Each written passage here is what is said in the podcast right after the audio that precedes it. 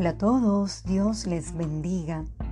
Una de las partes cruciales en la vida de un creyente es la obediencia.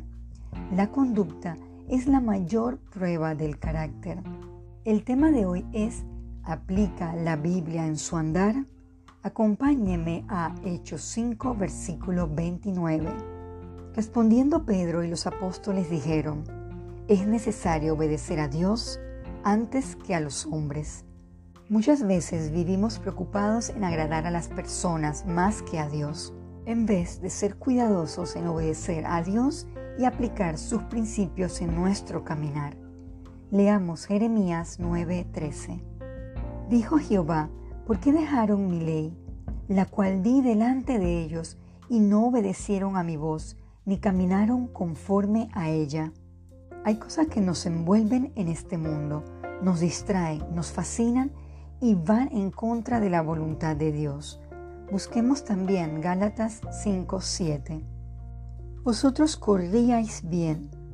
¿Quién os estorbó para no obedecer a la verdad?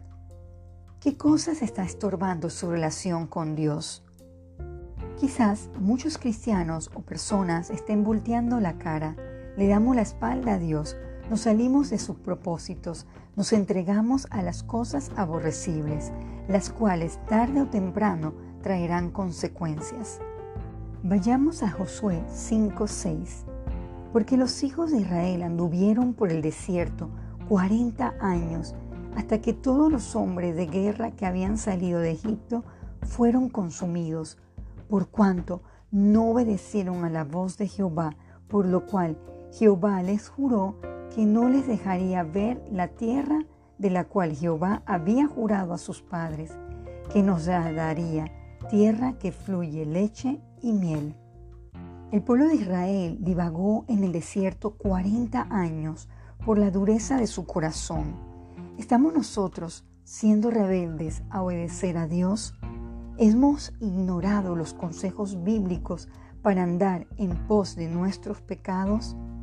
Estamos dejando de recibir sus bendiciones por nuestras erradas decisiones.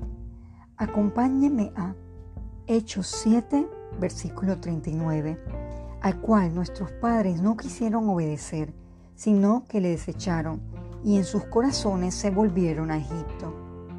Querido oyente, Dios desea que prestemos atención a su palabra, que caminemos en obediencia conforme a ella, para que nos vaya bien y tengamos vidas fructíferas. Oremos.